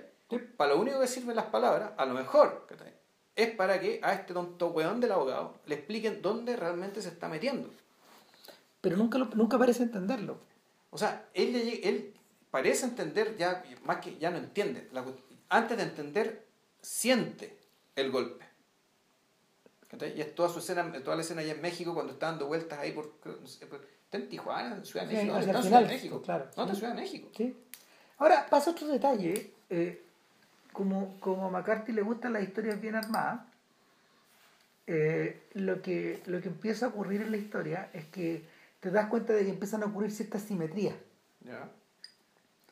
Y que estas simetrías están, están organizadas todas en torno, bueno, en torno obviamente a la al impulso que él siente por complacer a su, a su pareja. ¿Cachai? Y, y en segundo lugar, a la ¿cómo se llama? A esta, a este tremendo infortunio, lo que parece un infortunio, esta idea de que, eh, aquí vamos a hablar un detalle del argumento, digamos. Eh, el, ya, la película, claro, pero, claro, no, pero ah, es un, es un tremendo infortunio lo que ocurre para, estos compadres, que en el fondo los gallos que llevan el pedido, eh, que te muestran, te muestran de una forma muy detallada la manera en que lo, la manera en que lo, en que cargan el camión, la manera en que esconden la cuestión, la manera en que penetran de un lugar a otro. Como la guay llega a Estados Unidos. Claro, cómo, cómo penetran por la frontera, cómo cierran el camión, etcétera. Pero resulta que el, el sujeto finalmente encargado de una de las últimas fases de esta operación eh, es una persona, es un, es un, es un cabro que... ¿Anda en moto? es un cabro que anda en moto de un lugar para otro, pero, pero que el, el, el, personaje rápidamente eliminado y da la casualidad de que este personaje está ligado al consejero por una... A través de una cliente. A través de una cliente. Rosy Pérez. Claro, pero es una casualidad, mm. eh, aparentemente. Mm. Y esa casualidad lo precipita todo. ¿Por qué? Porque, lo, porque los narcos, en el fondo, que mandaron el que mandaron este cargamento que se perdió, eh, lo que empiezan ahora es, a cobrar. A cobrar. Y, y no, no le van a, no, y no van a no van a cobrar solo a los, conductores del camión, sino que van a, van a cobrar de ahí hacia arriba. Claro, y la película tiene esta gracia de que te empieza a mostrar cosas, acciones como que, por ejemplo, unos tipos están en una tienda de moto con una wincha, midiendo, midiendo algo. Claro. Después dos personas que no sabéis quiénes son. Después pasan otras cosas y estas mismas dos personas aparecen haciendo otra cosa. Después ves un cabrón andando en moto. Y unos tipos anotando en un cuaderno. Entonces, la... Puras acciones que parecen desconectadas empiezan a conectarse después. Se, se conectan después, pero se conectan además que son, son, son todas acciones de, o de mucha crueldad o que resultan con la muerte de alguien, digamos. Y de modo que el de varios. De, muchos. Entonces, todos estos, todas estas todas estas acciones aisladas que indican una planificación muy cuidadosa, profundo es una, una un, es un, como decía Ramírez, un complot digamos, que va a tener resultado de ser prácticamente un golpe de Estado. Eh, pues, al fondo la, la, sensación también que te deja, digamos, esto que de, de, un, mal que opera permanentemente digamos, y que opera y se filtra entre las cosas más pequeñas. Es un poco la escena esta de... Eh, es es en dosis pequeñas y alargadas en el tiempo de este concentrado de maldad de la escena de Nueve Reinas, cuando el tipo le dice al otro, mira esta calle, y le empieza a mostrar toda la fauna de la calle, de todos los, todos los tipos que están delinquiendo en una esquina, cualquiera de Buenos Aires. Claro, la PUD está por todas partes. Entonces aquí, en cambio, aquí esto te lo muestran de una manera procedimental, muy pausada, pero que cuyo avance, efectivamente, inexorablemente, te empuja, digamos, está empujando hacia, volvemos, hacia la negrura, hacia, la, hacia, la, hacia el verdadero perfil del tejido del mundo. De un mundo del cual, claro, unos cuantos privilegiados, digamos, pueden zafar más o menos, digamos, y pueden mantenerse alejados de, pero que, eh, que efectivamente, digamos, las cosas son así. Y la, ¿Sabes qué? Ya no quiero seguir hablando de esto. bueno, pero, inevitablemente hay que llegar al jefe. ¿sabes? Lo que ocurre, lo que ocurre es que, eh, a ver, yo diría que para todos estos efectos, para todos estos efectos, la película no es explícitamente cinematográfica, en el sentido de, del accionar de las cosas. Cuando llega el momento de funcionar, de funcionar cinematográficamente, Scott cumple. Como en la escena de la persecución a Bardem. Claro. Pero son cosas que están hechas de una manera muy simple y muy ajustada. No, porque todo el complot, digamos, todo andando en moto, el tema del alambrito, todo eso está Exactamente, todo, esto, todo, esto, está servido, es un plato que está servido de una manera que, que es medio agradable, pero, pero lo que ocurre es que entre mm, todos los tramos donde se habla, y se habla harto, Te están dando, te están dando otra pista en el fondo, que, que eh, para todos los efectos, para todos los efectos, eh, el consejero The Counselor es un filme hablado, un filme falado, como diría, como diría Manuel de Oliveira. Es una película donde la palabra tiene primacía. Y viendo la película, eh, se me olvidó Sicario, después se me olvidaron, no sé, se me olvidaron los thrillers, se me olvidaron todas esas weas, y empecé a pensar directamente en los Strauss. Donde, me, acordé de Da la nube de la resistencia y, o Sicilia. Hay películas donde finalmente la porfía por apegarse a la palabra termina doblegando la imagen y poniéndose, poniéndola al servicio de la otra. Eh, pero la, bueno, la pureza con que firman los estragos es precisamente producto de este ejercicio.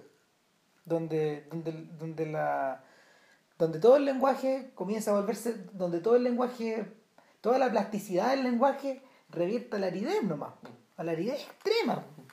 Es como, es como tomarse un vaso de arena. Muy nutritivo. No, es, no, ¿sabéis qué? Es como comer avena seca, weón. Sin agua o sin leche. Y tú sabes que estás comiendo algo nutritivo, pero por otro lado te están, te están, te están haciendo entender que en el fondo no es una forma natural. Hay algo que está desnaturalizado. Hay, hay una distancia que sí se puso. Y, y la distancia nunca es más grande que cuando el consejero eh, ya ve caer a todo su mundo, a, a, todo su alrededor, está todo lleno de víctimas, él se siente, él se sabe una víctima más, lo único que no sabe es el momento en que lo van a matar. Claro. Eh, pareciera ser una de las, uno de los aspectos, uno de los aspectos de este castigo o de esta o de esta sentencia que pese sobre el consejero es la idea de extender la, la noción de, la tortura mental al máximo también. Al revés de lo que ocurre con otros, estos otros pelotudos que estaban ligados al negocio y ya sabían cómo era. Y sabían que, el final puede llegar así. Entonces, el, lo que ocurre es que eh, el último término... Y no, solo eso, sino que de todos estos pelotudos, ellos ven quiénes los matan. O quién mata a sus seres queridos, o quiénes hace algo. Para el counselor, todo es un castigo de Dios todo es algo que viene de la nada.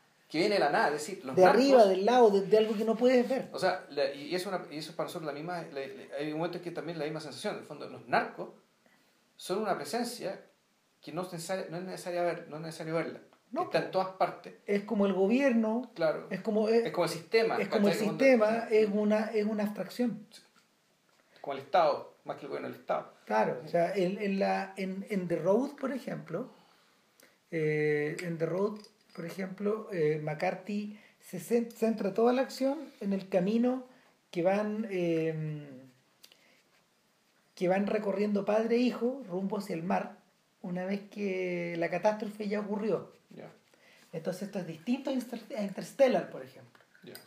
Es distinto a, a, todas estas películas de anticipación o de ciencia ficción donde, donde que sienten la necesidad de explicarte el por qué, qué pasó, cómo llegamos hasta acá. No, no, Interstellar yo lo doy la derecha por, por otra razón. Por... Interstellar yo lo doy la derecha.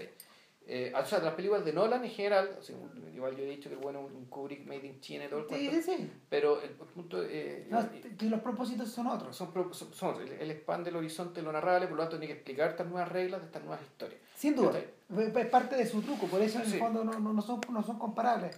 Sin embargo, a lo que me refería yo es que las películas tienden a sobreexplicar las cosas. Hay muchas películas que, que, tienden a sobreexplicar las razones, digamos. Y por eso, por ejemplo. eso básicamente subestimar al público, ¿no? Claro pero, pero es un, sucede una y otra vez esto. Entonces, el, lo, realmente, lo realmente choro y lo realmente brillante a ratos de, de Counselor es que esta, esta noción que también está presente en la carretera, donde no te explican qué pasó antes. En la carretera nunca te explican por qué la Tierra está así. Ya llegamos ya nomás. Ya cagó todo, ya, ya, ya, ya estamos ahí. no, es, no, es, importante. No, pues ya no es importante, pues ya, ya nos freímos todo. No es importante. Esta claro, irreversible. En la medida que es algo irreversible ya no importa lo que Exacto. Eh, eh, y es tan, es tan irreversible como el poder de uno sobre otro, como la como la realidad del Estado, como la realidad, no sé, de la opresión, como la realidad de la desigualdad, etcétera. Es un, es un, es algo, es un dado, es algo que está dado, ¿cachai? Y, y, y, la presencia de los narcos y sus garras que no tienen finales eh, también es un dado. Claro, entonces ahí uno, incluso tú no podría discutir respecto a una decisión que toma la película, que es mostrarte al jefe narco mientras habla por teléfono.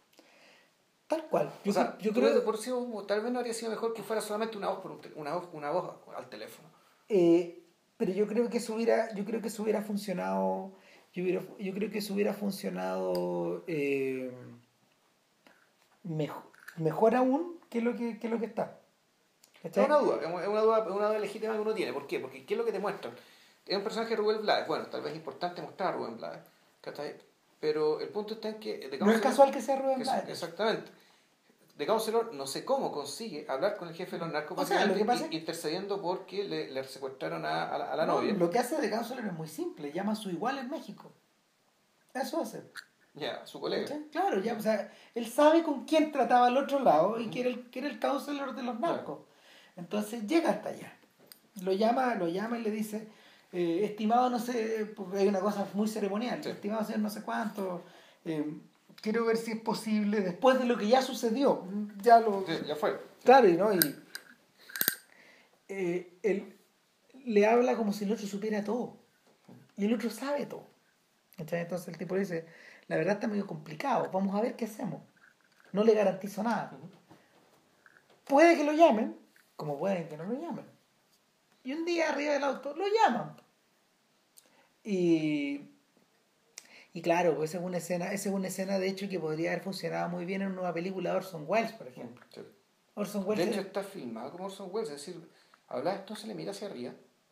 Pues el, el, espacio que ocupa es un, es un espacio en que eh, es un espacio bien suntuoso que podría ser perfectamente, digamos, el Palacio Presidencial. Eh, es, es, un, es, un, es tanto un palacio presidencial como una como un escenario de ópera o de opereta como un laberinto, como una como una cueva, como una cueva muy bien, o sea, como como, una, como una cueva perfectamente, no sé, perfectamente reconvertida, es un lugar en penumbra. No, sí, es una especie de palacio colonial. Sí, de acuerdo, pero, a lo que voy es que cumple todas esas funciones. Y, aparte, y, no, y no es casual de que, y, y, no es insultante, digamos, para el Estado mexicano el suponer que, que el mismo presidente sea el jefe de los narcos, porque eh, Raúl Salinas de Gortari, el hermano del presidente, Salinas de Gortari, era narco.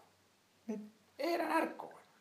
O sea, a su esposa la capturaron, la, la esposa estaba rodeando fondos en narco en un banco en Suiza. La cuñada del presidente. Entonces, puta, de eso estamos hablando. Ahora, el, y lo que sigue a continuación es bien welsiano. No sé si está tan logrado como en, como en las obras maestras de Wells, como cuando, no sé, cuando Mr. Arcadine habla de, cuando Mr. Arcadine, como se llama, lecciona al otro persona, al, al personaje, al periodista, ¿cachai? O, el personaje, o cuando en la película Carol Reed bueno, empieza a hacer toda la perorata acerca del reloj cucú. Claro, cuando Harry Lime le habla, claro. cuando Harry Lime en el fondo eh, expone, su expone su teoría acerca de, de la perversidad del mundo. La perversidad del mundo y, y, el rol fecundo que eso tiene en el arte. y la Claro, creación. y, y- y- y claro, y, habla en favor de él. Mm, claro. Ahora, eh, yo estaba pensando en otra escena que también tiene la misma estructura, porque finalmente está en, esta, en, esta, en, esta, en clase de escenas siempre hay un hablante y alguien que escucha. Y, y el hablante está en una posición, eh, está en una posición de superioridad física, monetaria, moral eh, y humana, en último término. Pero eh, cuando, cuando Joseph K. en el proceso de Orson Welles llega a hablar con el abogado, que precisamente Orson Welles, Ya. eh, la sensación es distinta. La sensación es que eh, el abogado obviamente es el demiurgo en esta situación, obviamente es el tipo que conoce el tribunal, Claro. que Que conoce se mueve como pez en el agua. que, digamos, que- claro. que se mueve como pez en el agua eh, con esta burocracia también, con el Estado y también con los acusados. Y, y Joseph K. va con la, la esperanza, igual que, igual que el de Counselor, de que le solucione la de que le solucione el problema. Eh, pero lo que hace lo que hace Wells en el fondo finalmente es como es como empujarlo, es como amenazarlo, es como es como dejar dejar en evidencia que que, que, le, que, que, que cae un gusano frente Claro. a él, frente a todos los otros, pero al mismo tiempo dejando entrever la posibilidad y la idea de que Wells también es un gusano respecto del resto de la maquinaria. Y por eso escena es tan chora y es tan interesante y es tan inquietante. Porque todo el, te da la sensación de que están pisando jalea, de que estáis pisando jalea todo el rato. En esta no, en esta es- esto es finalista, es una- Claro. eh, eh, tiene un aspecto finalista, es, es algo fatídico, es, es el final del camino nomás. Y de hecho la, la elección de las palabras que, que el jefe ocupa son son súper ¿cómo se llama? Están súper bien escogidas por eso. Entonces, no sé, por ejemplo, a propósito de eso, te cito algunas. El mundo eh, en que usted pretende desenredar los errores que ha cometido es diferente al mundo en el que estos errores fueron cometidos. Usted ahora está eh, en la encrucijada. Y por cierto, usted quiere elegir, pero no hay elección No puede elegir. hay solo aceptación. La elección ya fue hecha hace mucho tiempo. Esa es una de las cosas que le dice el, el juez a- al, al counselor. Perdón, el, el jefe, el jefe al counselor. Claro, y otra cosa que le dice, por ejemplo, más adelante es, las acciones crean consecuencias. Las consecuencias producen nuevos mundos y todos son diferentes. Eh, el lugar en el que los cuerpos están enterrados en el desierto es un cierto mundo, donde los cuerpos eh, están eh, esparcidos simplemente para desenvolverse o, eh, no sé, que los encuentren. Y ese es otro mundo. Ahora, todos esos mundos que son desconocidos para nosotros, siempre tienen que haber estado ahí, ¿o no? Esa es una de las cosas que le dice.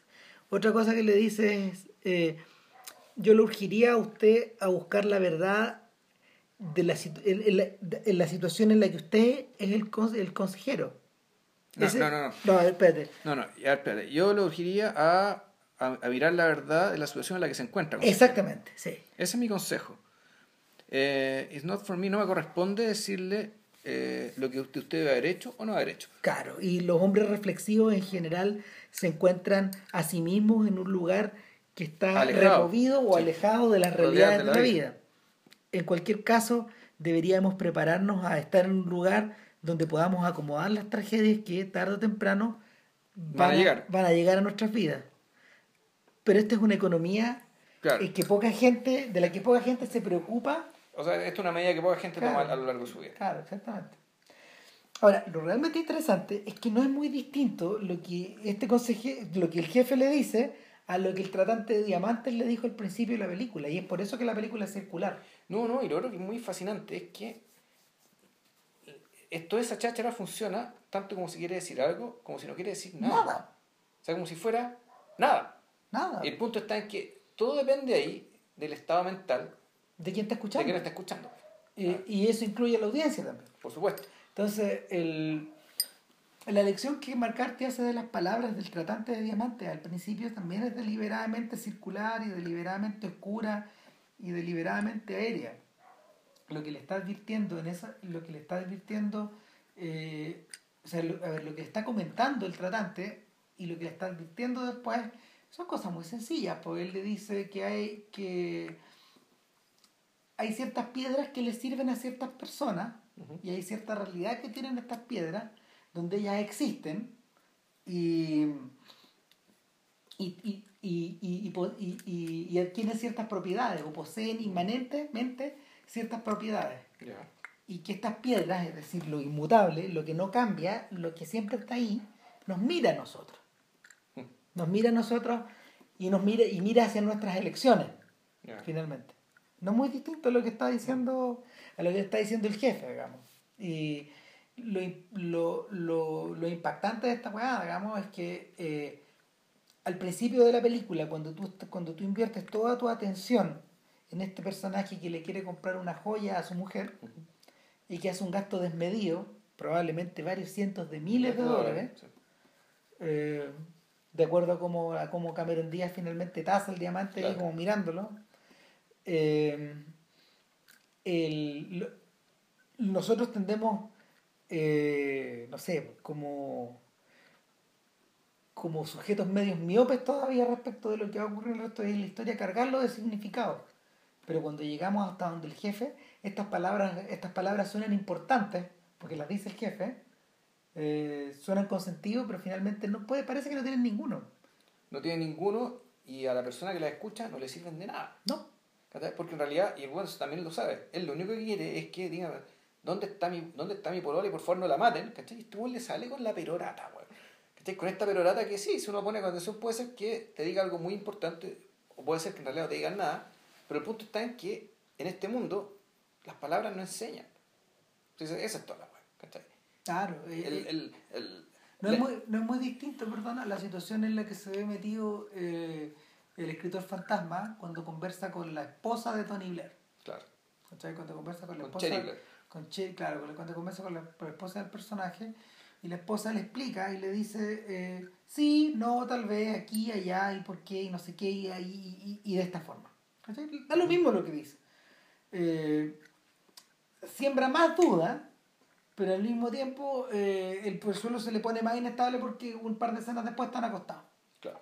¿Cachai? Y, y, el, y, y, la, y la, realidad para, la realidad para el escritor fantasma se traslada, se traslada a ese terreno de lo de lo palpable nomás, de que, del hecho de que este gallo la anduvo cagando porque se acostó con esta mujer, digamos. Con la esposa del cliente. Exactamente. Entonces, eh, es como que una, como si eh, todo lo hubiera entrado por una oreja y lo que hubiera salido por la otra, son precisamente las cosas que en el fondo él, podía, él podía alcanzar a escuchar, pero el otro quedó dando vuelta acá adentro y no, y no la abandona. Y da lo mismo al final. ¿Cachai? El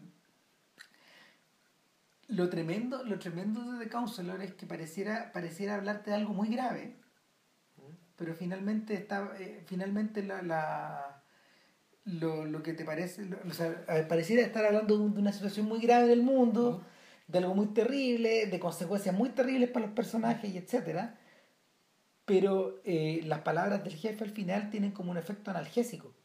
O sea, el efecto analgésico del hecho de que más allá de que todo lo grave ocurra, digamos, el mundo siga andando.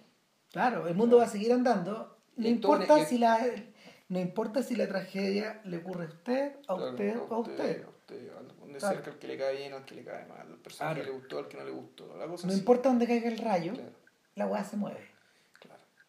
Y, y, y el funcionamiento del mundo va a seguir siendo más importante que esto, así como en la otra película. Eh, bueno, en realidad es distinto, porque ahí es como, claro, en la, en la película la, el, escritor fantasma, ¿cachai? De aquí nada, descubre nada más ni nada menos ¿cachai? que Tony Blair era un agente de la CIA.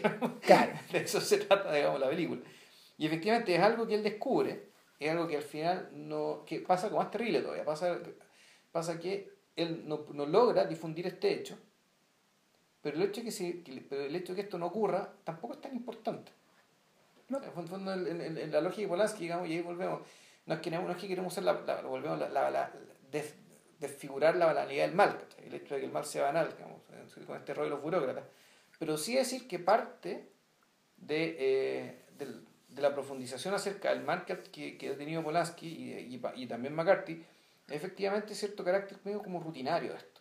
El hecho de que en realidad el, el, este tipo de cosas realmente, para pa me ocurren todos los días. O sea, cuando, cuando Malquina finalmente tiene la conversación decisiva con su socio, que había permanecido oculto todo este tiempo, eh, ella, ella tal cual, le, business as usual, lo que le dice es que lo más probable es que en una situación como esta tú tengas que esconderte durante un rato. Claro.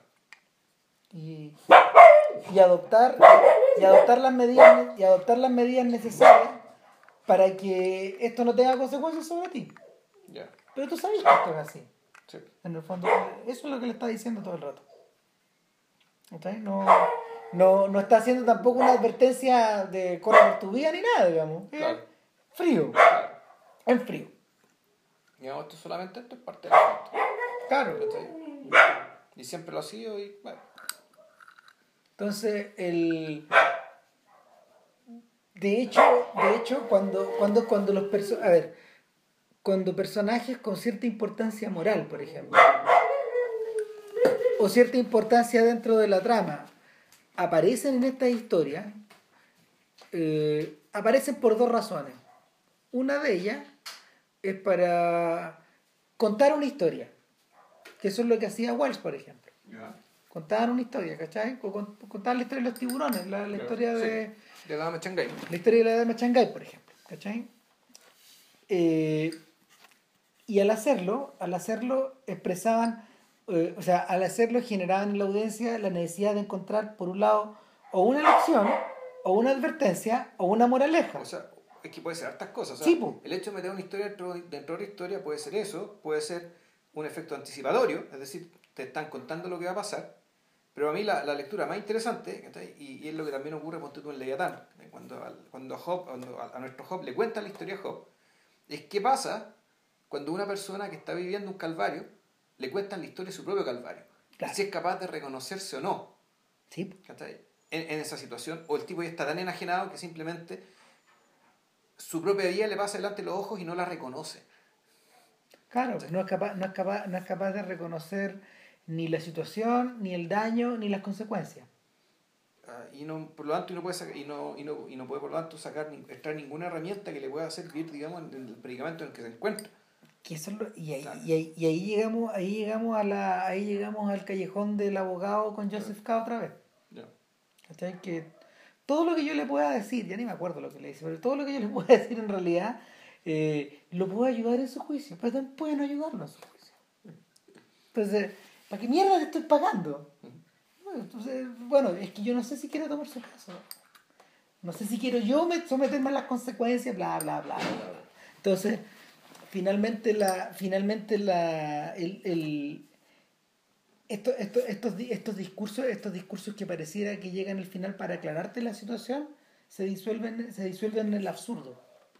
No, yo, yo, a ver, esta es una o sea, es que pues, se, Mira, se eh, suena el absurdo, porque claramente no están para aclararte nada, pero sí, yo creo, pero más que eso, el absurdo, el absurdo lo que te hacen es, es básicamente tal vez completar o abrir el mapa.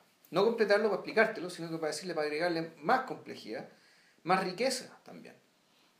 Más puntos, más puntos de fuga también. Claro. Más puntos de fuga o puntos de entrada. El es interesante, por ejemplo, eh, contrastar esa clase de argumentos, esta clase de discursos, con los discursos que, que ordenan películas, a ver, con, los discursos que están ordenados o que aparecen en películas como El Padrino o El Gato Pardo, que son, son dos películas bien totalizantes. Eh, una que habla, una que habla el padrino, un, el, el, padrino que habla en el fondo desde el conservadurismo, claro y el gato pardo que en lo profundo está hablando desde la izquierda. Claro. Y, y te das cuenta que lo, que lo, que lo que hablan los que lo, que lo que hablan ciertos personajes de esta historia sí está cerrado. Sí adquiere cierto sentido. Sí tiene un, sí tiene una, sí tiene un punto de entrada y un punto de salida eh, para, que, para que la audiencia los reconozca. bueno, que ahí está, hay otro problema, está el hecho de que eso existe porque de uno, ambas películas están centradas en personajes inteligentes que son depositarios de un rol, de una tradición, de una tradición y de un lugar en el mundo y no solo eso, de, un mundo que en cierto sentido se ordena en torno a ellos, o que ellos tienen una responsabilidad muy importante en la mantención, conservación, pero también en el progreso de este mundo. Claro, desde un mundo que básicamente está en flujo. Claro, que está en Eh, flujo y que ellos son, que ellos son quienes lo hacen avanzar, pero lo hacen avanzar también a un ritmo que le permita conservar su identidad. Es lo mismo que ocurre en Chinatown cuando eh, Jake- Jack Gittes va a hablar con Noah Cross. ¿ya? Y Noah Cross le dice, eh, lo importante no es quién tiene el agua, querido. Lo importante es quién tiene el futuro. The future, Mr. Gittes, the future. Que, que lo, citan, lo citan en rango. Claro. ¿cachai? O sea, eh, yo, yo, quiero, yo estoy llegando hasta allá, no estoy conversando con usted. Yo Claro. estoy en- mientras estoy conversando con usted, yo estoy preocupado del futuro. De, de, de, de, de, de ver, de, de, de, de, de- de cachar quién en la próxima reunión Claro. va a ser el traidor. No, el, agua, el, el agua es un recurso Claro. muy importante, pero un recurso. Claro. Después verán otros recursos. Claro. O sea, no, no, no, eh, yo estoy preocupado de Jaime Roth, no estoy preocupado de Pentangeli, para hablar en términos del Padrino 2. Claro. Entonces, el. Sé. Finalmente, finalmente para finalmente para The Counselor, cualquier cosa que le puedan decir, ya a esta altura carece de sentido, porque a esa altura su entidad como personaje sí que está disuelta. Ya, pues, él no entiende nada, ¿cachai? Y nosotros como espectadores, también la cuestión está hecha para que el fondo eh, no nuestra posición no sea la del que no quiere entender porque esto es muy feroz, sino simplemente la, que, la de que esto es incomprensible. Es incomprensible, o sea, es algo a lo que es un mundo en el cual realmente no podemos vivir, no porque no, nos violente aceptarlo moralmente, sino porque en realidad esto es incomprensible va más allá de lo que podemos entender. Bueno, que no es muy distinta la conclusión a la que llega eh, Bolaño en la parte de las muertes de 2666. O sea, lo que, lo que él va elaborando en, es- en esa parte del libro, eh, esa suma de muertes, No, la suma, claro, pues, es es, periodismo. es precisamente una suma de muertes. Es pues, es un, sí, O sea- pero, pero, pero, a ver, sonar atroz lo que voy a decir, weón, pero es periodismo, pero también es contabilidad. Sí, pues, es periodismo, es contabilidad, ¿cachai? Precisamente el periodismo que es incapaz de explicarte nada. ¿Ah? ¿Cachai? O sea, el periodismo que te da cuenta de las cosas. ¿cachai? No, no hay la, la, la circularidad, eh, la circularidad en, en la parte de las muertes de, ese, de, aquel, de aquel libro eh, es tan tremenda que tienes la sensación de estar leyendo una y otra Claro. y otra vez la misma página claro. durante 150, 180, 100, 200 No sé, páginas. no sé, no cuánto es, pero, pero finalmente la finalmente el peso está en la el peso de la acumulación, el peso de los detalles, se parece un poco a la- al, al fluir de la comedia de Dante Claro. que te van contando tantas historias, tantas historias, tantas historias, eh, cuando estás en el infierno, que, que no, eh, el, efecto, el efecto ya deja de ser acumulativo y se convierte en circular, circular, circular, circular. Estoy haciendo claro. Claro, la- ya no sumáis, sino que ya te empecé, esta empieza, a tener ritmo. ya, por decirlo Claro, manera. claro. Y, y, y al punto que la salida, si es que, si que se puede llamar salida, ¿cachai? Te remite a el pasado mítico europeo. O sea, te remite hacia, no sé si decirlo sobrenatural, digamos, ¿cachai? Pero el hecho que esto termine con una, una larga novela alemana, digamos, ¿cachai? Donde explican el carácter sobrenatural que tiene cierto escritor a partir de sus novelas y que eso es lo que finalmente termina pareciéndose más, o lo que te- tendría que dar sentido, por decirlo de alguna manera, a lo que está pasando a- en, en- en Santa Teresa, que se llama el pueblo. Sí, Claro, eso, eso ya te dice que la salida, la explicación, lo que sea que, que le pueda dar sentido a esto, viene de otra parte. bueno, Sí. em, eh, eh, y ahí es donde uno entiende la verdadera función de Malquina en la historia. ¿Cachai? Mm. Que, que ella es un personaje de otro lado, de otra parte. Las fuerzas, las fuerzas que la O sea, mueven en no son, las fuerzas que la mueven no son las fuerzas del narco. O sea, efectivamente ser un marciano, ¿cachai? ¿sí? No, es un animal, es un, es una- es un, Sí. es un animal de presa. ¿Cachai? Eh, ella de verdad finalmente sí tiene más en común con los guepardos que con Sí. cualquier otro personaje de la historia. ¿Cachai? Y, y es un impulso, es un impulso que es sanguinario. ¿Por qué el guepardo alimentado eh, bien como lo tiene alimentado el personaje de Bardem sigue corriendo detrás de los conejos? ¿Cachai? ¿Por qué? ¿Por qué, de- por qué los persigue? ¿Por la libertad de, perseguir? de perseguir? Ah, porque es su naturaleza, porque tiene que Ah. correr, Exacto, tiene que correr, ¿cachai? Nació para eso. tal cual. No, estamos. Estamos, bueno, a los que no han visto, como digo, esta película no es, muy cono- no es tan conocida. No, y tiene mala fama también. Si tiene tanta mala fama pero probablemente esta es la película que tiene más mala fama dentro de este, de- a- al nivel que se manejan estos gallos, que eh, tiene tanta mala fama como Alexander. Ya. Claro, o sea, esto es una, esto es una cosa que te, que te hace pensar, ¿cachai? Que efectivamente cuando uno dice que los gringos son hueones, ¿cachai? Uno tiene razón. no estamos tan lejos de la... bueno, de hecho, el, otro día vi The Martian, ¿cachai? Y me enteré que The Martian la postularon para los Globos de Oro como comedia, pues, weón. Ah, pero esa es la maldad del productor. Esa es otra. O sea, en el fondo los bueno. buenos, los que los buenos sacaron las cuentas y dijeron, a ver, ¿queremos el premio? Queremos el premio. Pero no lo vamos a obtener como drama. Porque como drama lo van a obtener las otras. Entonces, para poder robarle, para poder robarle a Spotlight, o sea, para poder ocupar un lugar que no sea el de Spotlight, por ejemplo, eh, y para poder disputárselo a The Big Short, por lo menos, me voy a jugar por ser Sí, comedia. no, está bien, pero está bien que el productor lo haya querido hacer, pero puta que se lo hayan aguantado, weón. O sea, Bueno, pero es que... o sea, es que tú decís que ya, eh, si fuera por eso, weón, puta, no sé, pues, el- pasa lo mismo con el exorcista. Entonces el exorcista dice, ¿sabes qué quiero postular como comedia, weón? No, pues no, no se la aguantan, ¿cachai? Eh, O sea, eh, esto tampoco es inaguantable. En, en el mundo, en el mundo surrealista de los Oscar todo es posible. No sé, weón, no, son huevones, ¿cachai? No, no, no, no, güey, pues, weón. Ya, loco. Ya, Yo bueno. creo que. Bueno, pero Bill Picture resististe media hora más después el, el horror, ¿viste? ¿Horror de qué? El horror de, el horror de, de The Counselor. El horror sin fondo. Sí, bueno, vean, vean la película. Sí, vean. Veanla. Ya, show. Chao, que estén bien.